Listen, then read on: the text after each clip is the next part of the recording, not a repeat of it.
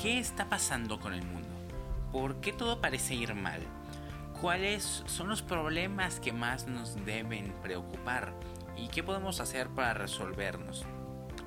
¿Y quiénes son los responsables de hacerlo? Bienvenidos a Emprende. Soy Juan Carlos Arteaga y me complace poderte acompañar otro sábado más en una nueva emisión. El día de hoy vamos a hablar sobre problemas globales. Vamos a platicar sobre este libro, Cambiando el Mundo un Paso a la vez. Es mi primera obra, tuve el privilegio de, escribir el, prólogo y estuve a cargo de la, de la edición, el concepto del libro.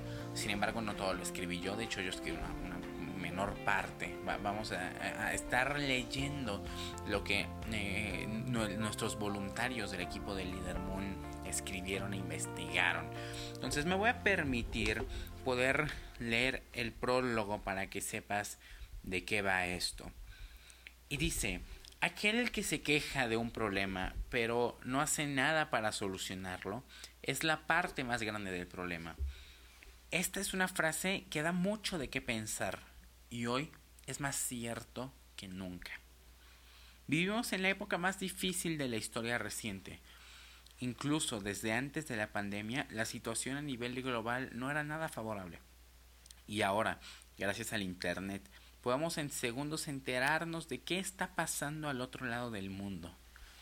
Todos hemos visto esas indignantes publicaciones en redes sociales mostrando, por ejemplo, el maltrato que dan los ganaderos a los animales.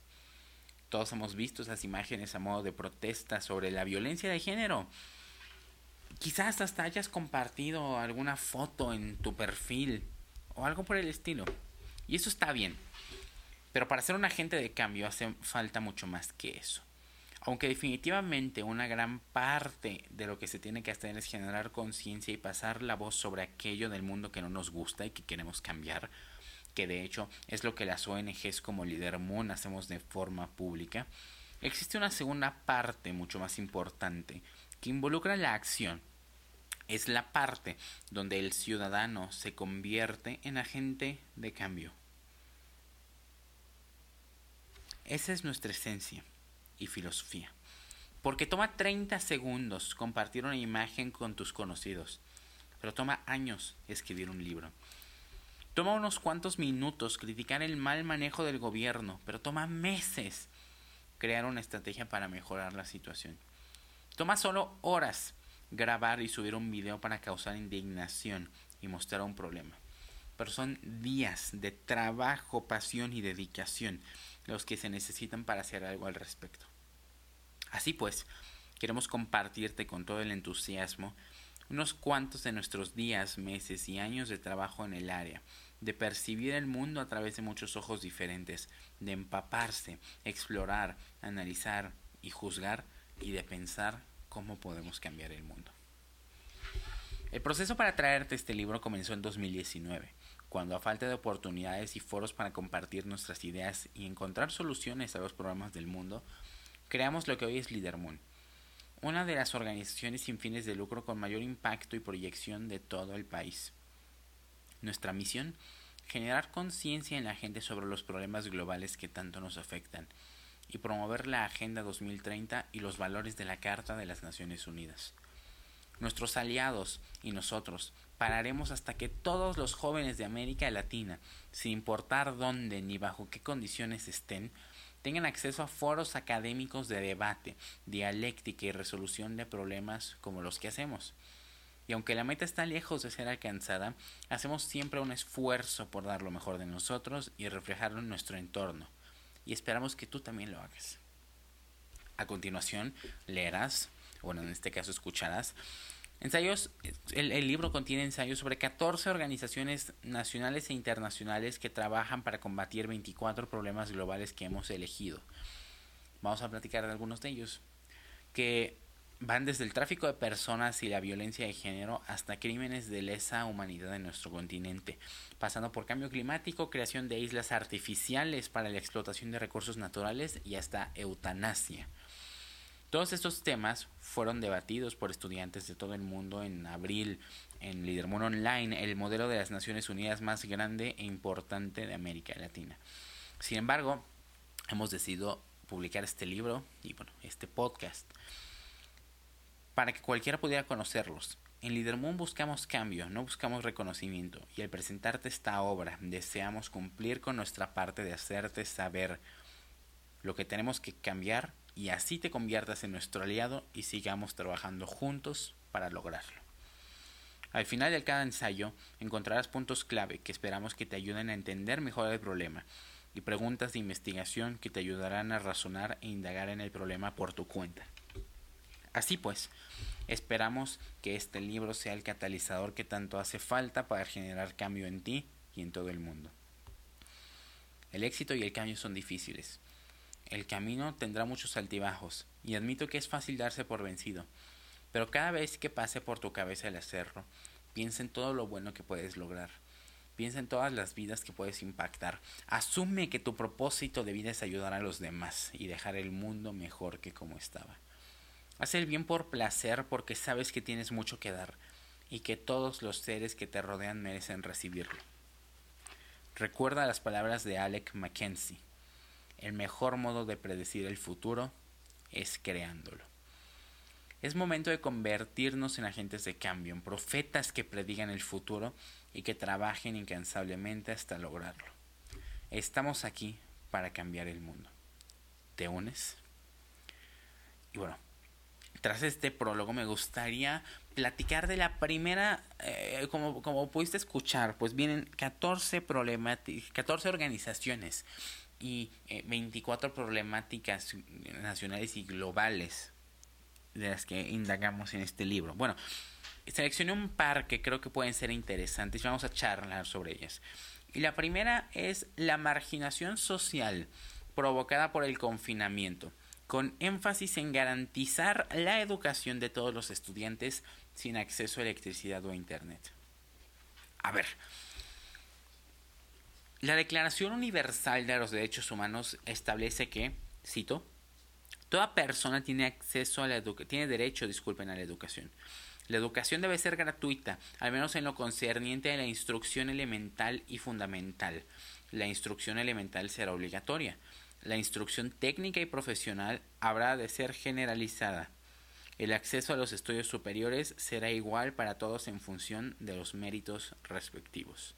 Eso lo dice la Carta de la Declaración Universal de los Derechos Humanos. A ver, en el último año, por supuesto que hemos experimentado cambios que han atacado todos los aspectos de nuestra vida. Pero uno de los más graves definitivamente tuvo que ser la educación. Cuando las escuelas cerraron hace ya más de un año, en, países como por ejemplo África, eh, en continentes, sobre todo África, se vieron extremadamente afectados. Por ejemplo, en la República del Congo y la República de Madagascar, muchos estudiantes de plano dejaron de recibir educación y perdieron oportunidades de entrar a su último año escolar antes de los estudios superiores. Una mamá de, eh, de la región de Kivu, Congo, le dijo a Human Rights Watch, no me hace feliz que mis hijos ya no vayan a la escuela. Los años no los esperan, ya han perdido mucho. ¿Qué será de nuestros hijos sin educación? Y, bueno, esto se les sufre, se, le añade la marginación social que por supuesto se hizo más grande. Eh, la marginación, según el diccionario de la Universidad de Oxford, significa una situación de aislamiento en la que se encuentra una persona respecto al grupo o colectividad a la que pertenece, lo que normalmente le resulta perjudicial. Entonces, a ver, la sociedad moderna está diseñada para ser funcional en conjunto, para vivir en conjunto, trabajar en conjunto, aprender en conjunto.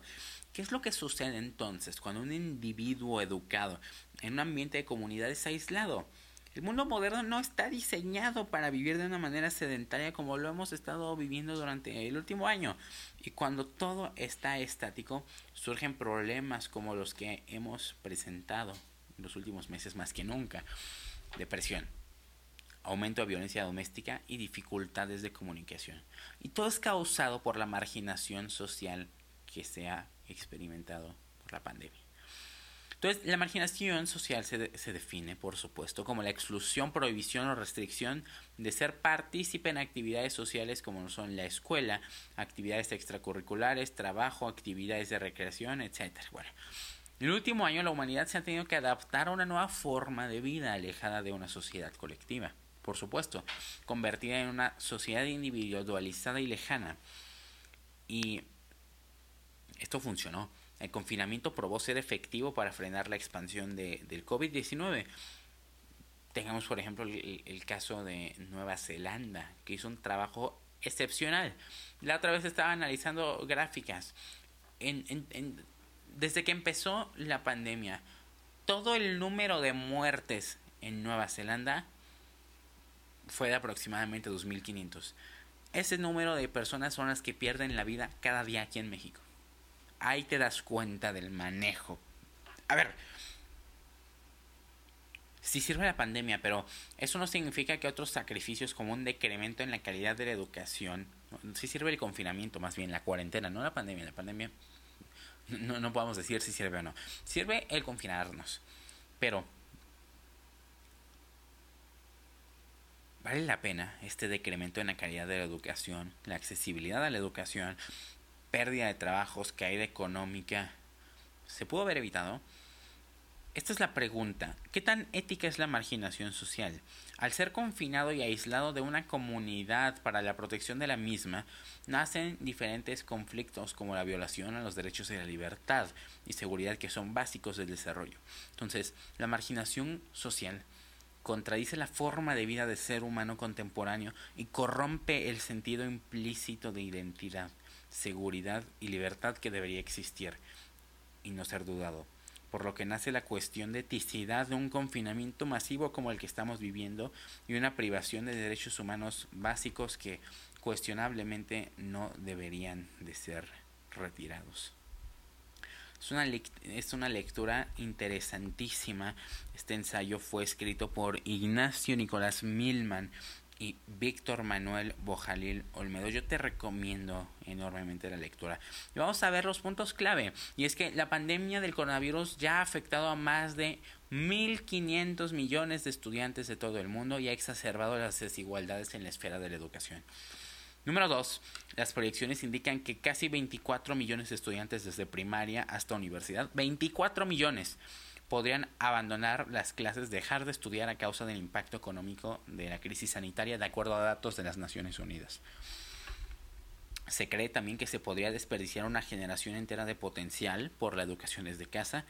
El retraso en el cumplimiento de la Agenda 2030 podría dejar una brecha cultural tan grande que dé pie a una ignorancia de rebaño, según la UNESCO. Es importante considerarlo, yo te, invito a leer este ensayo, de verdad interesantísimo.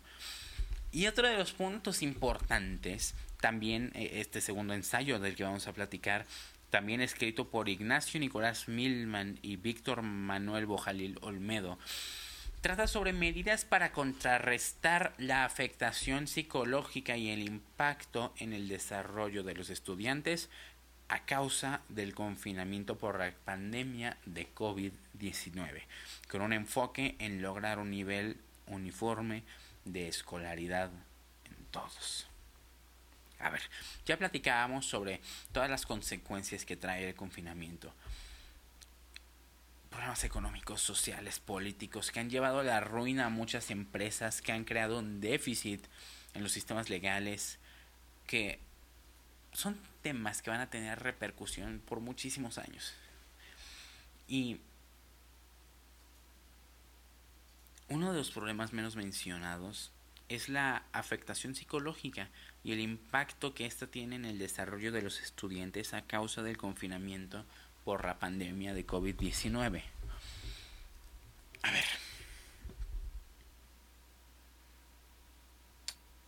Número uno, las recomendaciones que hasta el día de hoy perduran son las del cubrebocas, el distanciamiento social y por supuesto la del confinamiento, el famoso quédate en casa. Sin embargo, todas estas medidas que tan solo de escucharlas provocan estrés implican que el gobierno cierre secciones de la economía que sustentaban la vida de cientos de miles de trabajadores. Eso lleva a que muchas personas no puedan laborar, a que muchas personas no puedan generar ingresos, a que haya ansiedad, miedo y muchas otras afectaciones psicológicas que afectan desmedidamente a muchos de los ciudadanos del mundo. De repente entonces la población general se ve abrumada por las crecientes preocupaciones por el bienestar y la salud de sus hijos, de sus familiares de edad avanzada y de aquellos en condiciones de alto riesgo y con sistemas inmunodeprimidos. El sentimiento palpable de miedo y ansiedad que todos experimentamos ahora hace que la conexión entre los problemas de la salud mental y el coronavirus parezca obvia. A ver, vivir una situación imprevista, nueva, desconocida y desconcertante como lo es la pandemia en que estamos sobrepasando, influye por supuesto en la salud física, pero también en la mental. La pandemia y el confinamiento pueden desencadenar un estrés importantísimo y un desequilibrio emocional que lleva a los alumnos a de plano perder el total interés en sus estudios, considerarlos una pérdida de tiempo que no hace más que aburrirlos y desgastarlos y en el mayor extremo hace que el estudiante abandone la escuela como consecuencia de esto. De la importancia de erradicar esta situación lo antes posible. Si bien en el ensayo anterior explorábamos cómo muchos estudiantes están siendo privados de su derecho a la educación, en este analizamos por qué muchos estudiantes que sí cuentan con acceso a ella simplemente deciden no aprovecharlo. Con frecuencia infravaloramos la salud mental, sin embargo, la depresión y el suicidio son una pandemia silenciosa que está con nosotros desde mucho antes que el coronavirus. A ver. Dijo Michael Levitt, Premio Nobel de Química del 2013, que, cito, el daño ocasionado por el confinamiento será mucho mayor que cualquier daño del COVID-19 que se haya evitado. Número 2. El confinamiento evitó 3 millones de muertes en Europa, según Seth Flaxman. Es decir, sí sirvió. Pero a costa de qué?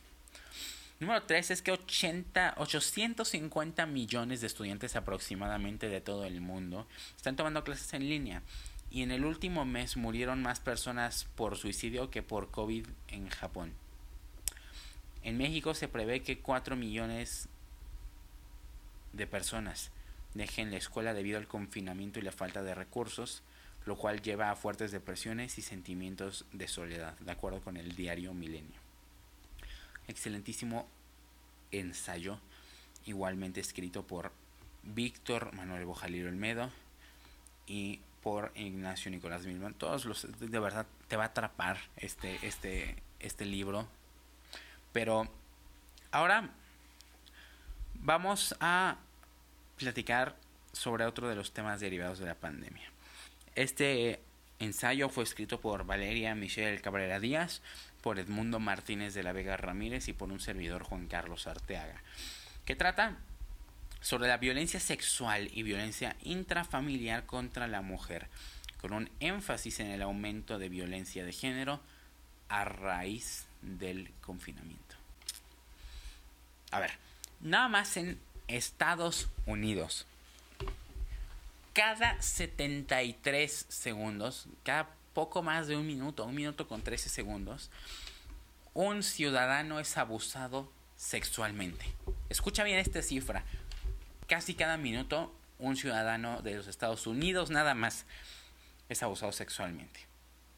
En México, 4 de cada 10, el 40% de las mujeres mayores de 18 años han sufrido algún tipo de violencia sexual solamente durante el último semestre de 2019. En Argentina se recibieron 27.520 llamadas a la línea de auxilio del Ministerio de Mujeres, Géneros y Diversidad dedicado a atender casos de violencia de género, de las cuales el 13% resultaron ser hechos de violencia sexual. En Chile se reportaron 4.113 casos de violencia sexual en 2019, en contraste con 2018 que hubo 604 menos. Los números han ido en aumento desde 2015. Todo esto sucede a pesar de las acciones que ya se toman desde hace tiempo. Por ejemplo, en México, el Centro Nacional de la Equidad de Género y Salud Reproductiva, que es responsable de las políticas nacionales de los programas de igualdad de género y prevención, también está la Red Nacional de Refugios, una organización feminista sin fines de lucro que inició actividades en 1999 y que tiene la finalidad de convocar a los espacios de protección que brindan seguridad, atención integral y especializada para mujeres con sus hijas e hijos en situación de violencia de género. ¿Qué es lo que está pasando entonces? Solo en la Ciudad de México, por ejemplo, hubo un incremento del más del 55% de casos de violencia intrafamiliar o violencia de género.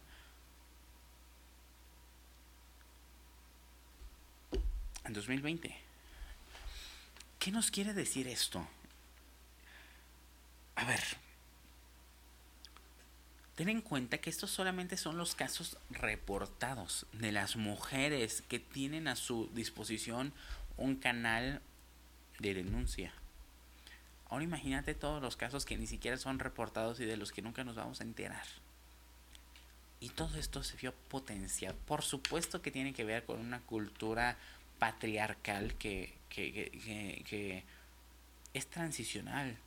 Eh, y esta, este tipo de cultura se tenía hace 60 años en Suecia y hoy ya no existe.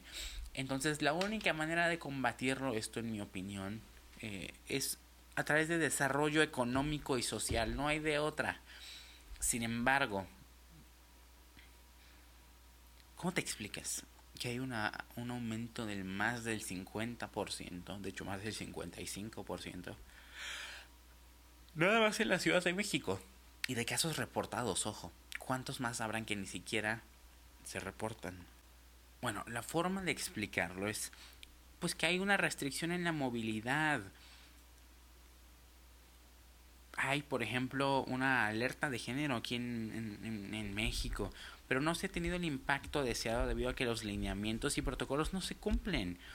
La violencia física, emocional, económica, verbal y sexual ha afectado más a mujeres entre 35 y 39 años y adultas mayores y menores.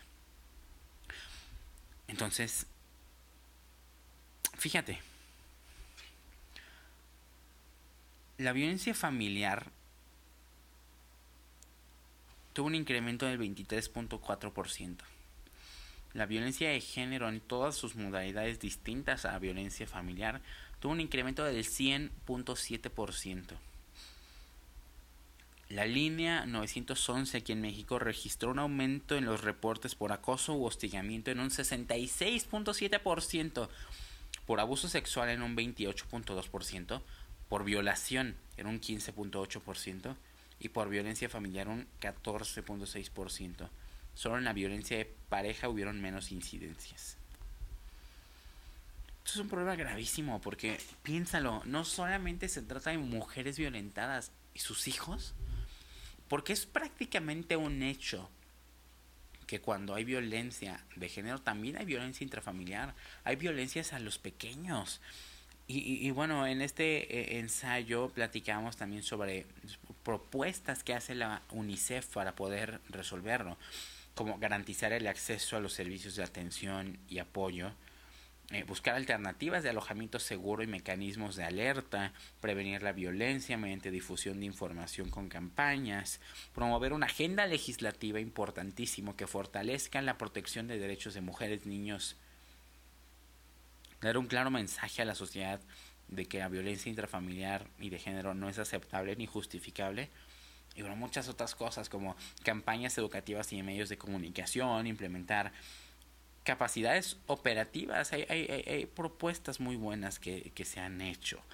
Otro tema importantísimo es la ciberviolencia. Y bueno, los puntos claves son, número uno, que no existe una definición consistente de feminicidio, ni siquiera dentro de las mismas provincias de un país. Entonces, la tipificación homogénea del feminicidio como delito a nivel internacional es un punto importante. Número dos, si hay violencia hacia la mujer dentro de una casa, también probablemente, como te decía, hay hacia los niños. Tres, aunque las mujeres se encuentran en una situación complicada para denunciar la violencia, la de los infantes es mucho peor. Un niño no se puede, un niño no puede salir de su casa y levantar reportes ni abandonar su vivienda de forma sencilla. 4. La mayoría de los procedimientos actuales envían a los niños a un centro de atención social y son ellos quienes son separados de sus hogares en vez de separar al agresor de la familia. Y número 5, que la pandemia es tan grave en la materia porque complica el acceso a mecanismos de denuncia y de solicitud de ayuda. Las víctimas están simplemente encerradas en casa con su agresor. Muy buen ensayo. De verdad, es un tema interesantísimo y aquí lo puedes verificar. Ahora, vamos a platicar sobre otro tipo de temas. Por ejemplo, sobre el aumento de conflictos armados por recursos naturales con énfasis en la militarización del mar de sur de China. Este artículo fue escrito por Sergio Sebastián Ramírez García, por Michelle Cigales Martínez, Aurora Lisbeth Galeana Muñoz, Joed Arigeli Holguín Gamboa y su servidor Juan Carlos Arteaga. A ver. El mar de China Meridional o el mar del sur de China es una extensión muy disputada del Océano Pacífico, de la cual China casi reclama un 90%. Estados Unidos acusa al país asiático de construir varias islas artificiales en el mar de la China Meridional y militarizar la zona para poder apoderarse de más territorios de estas aguas en disputa. Pekín, por supuesto, rechaza las acusaciones. ¿Cuál es el punto aquí? La militarización del mar del sur de China se ha visto en la construcción de siete islas artificiales, en tres de las cuales se han instalado pistas de aterrizaje. Esta serie de acciones ha creado preocupación en el occidente sobre una posible intención militar, aunque el gobierno sostiene que otras naciones cuentan también con pistas de aterrizaje junto con terrenos ganados al mar. ¿Qué es lo que está sucediendo entonces? este país asiático, China, está haciendo islas artificiales para militarizarlas, para expandir obviamente su dominio, eh, el dominio de sus fuerzas armadas, pero también para poder extraer los recursos naturales de ahí, fracking, petróleo, eh, todo lo que se puede extraer, porque tú sabes, de acuerdo con la ley internacional, un país tiene cierto radio de, pues, de, derechos sobre el mar que se encuentra alrededor de su territorio. Pero ¿qué pasa si yo me invento un nuevo territorio en medio del mar? Pues ya también me va a pertenecer lo que está ahí alrededor. Entonces es un tema interesantísimo. ¿Cuáles son los puntos clave? Bueno, comenzar con que la creación de islas artificiales para el reclamo de territorio marítimo y el beneficio que puede traer a la nación propietaria, pues sí es importante, pero no hay marco legislativo al respecto. Número dos, pues pueden haber causas de un posible conflicto armado por las islas artificiales. Además del reclamo, qué tan legal es o qué tan legítimo es el reclamo del gobierno chino de que ese territorio sí es suyo, si realmente lo crearon. Por supuesto, esto tiene que ver con que los recursos naturales no renovables siguen siendo utilizados y son importantes para el desarrollo de las naciones que no tienen tantos recursos. Se necesita, por supuesto, usar energías renovables con proyección a futuro y este punto también es bien importante que lo conozcas. Si tú sumaras todo el gasto a nivel mundial en milicia y en otra mano toda la inversión global en investigación y desarrollo, vas a poder concluir que se gasta 90 veces más en prepararnos para el conflicto que en prevenirlo. Escucha otra vez este dato. Se gasta 90 veces más en milicia y prepararnos para el conflicto que en investigación y desarrollo para prevenir ese conflicto en primer lugar. 90 veces más se gasta en militares que en investigadores y científicos. Esto te dice mucho de cómo está el mundo actualmente. Ahora vamos a platicar, volviendo un poquito al tema de la pandemia, sobre una disputa que hubo sobre el supuesto ocultamiento de información respecto a la contingencia sanitaria de COVID-19. Este artículo fue escrito por Adriana Cruz Ramírez y por Emiliano Villalobos Alvirde. A ver.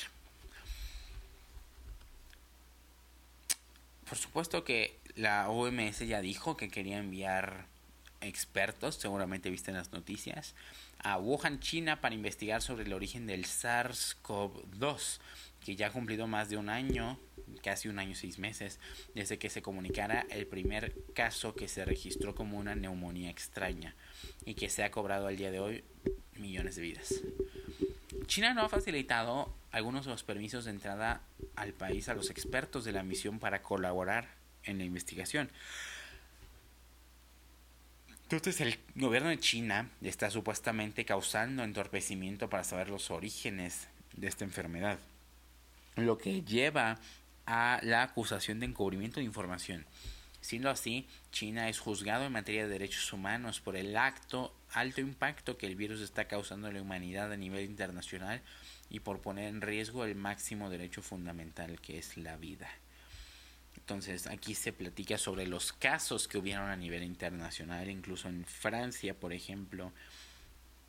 En Francia hubieron casos eh, antes de que China diera cualquier alerta.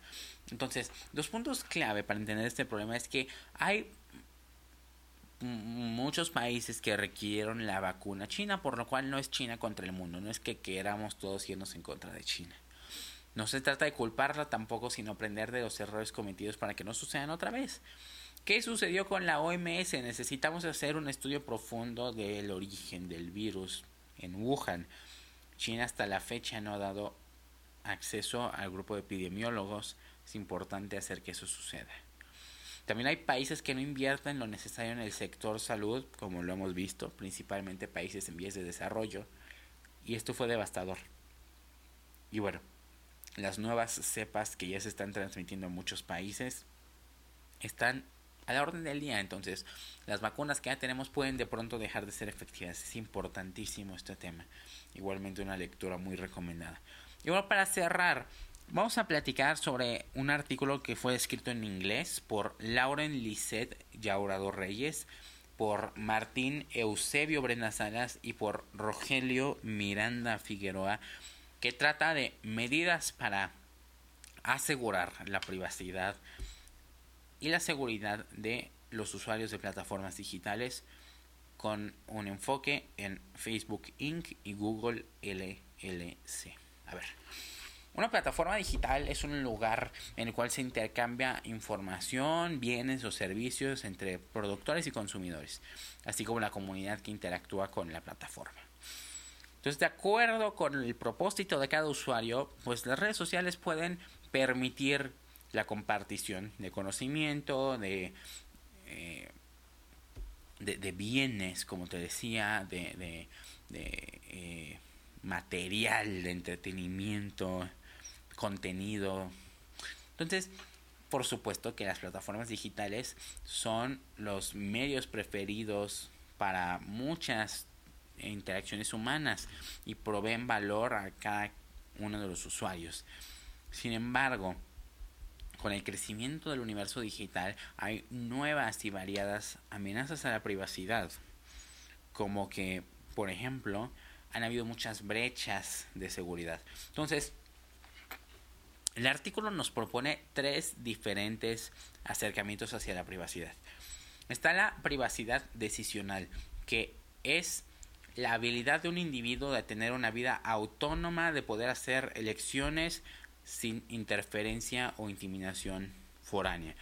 Es decir, protección en contra de la intrusión de a la casa de las personas, comunicaciones, opiniones, creencias, identidades. Que tú puedas hacer lo que tú quieras sin que nadie te esté diciendo lo contrario.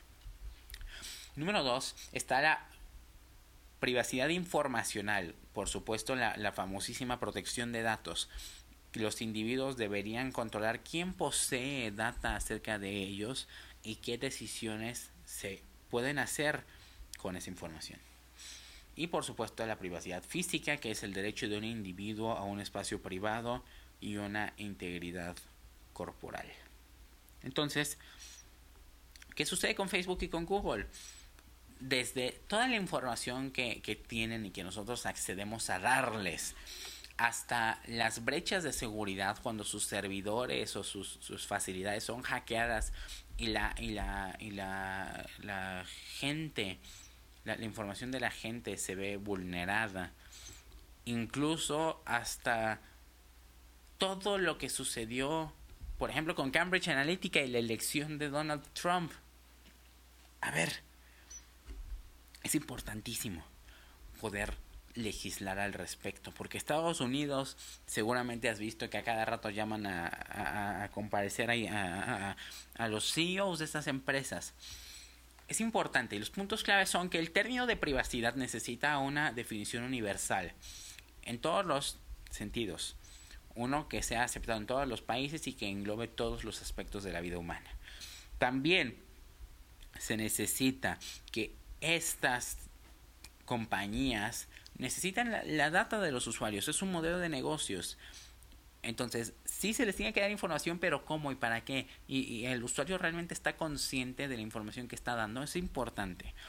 Número 3, Facebook hasta el momento está enfrentando dos juicios, dos demandas. Ambas compañías, Facebook y Google, han sido víctimas de hacking, de ataques externos, y algunas regiones como la Unión Europea ya han tomado medidas y hecho leyes sobre privacidad pero hasta el momento nada de lo que ha hecho es suficiente. Se necesita tomar mayor acción. ¿Qué te pareció?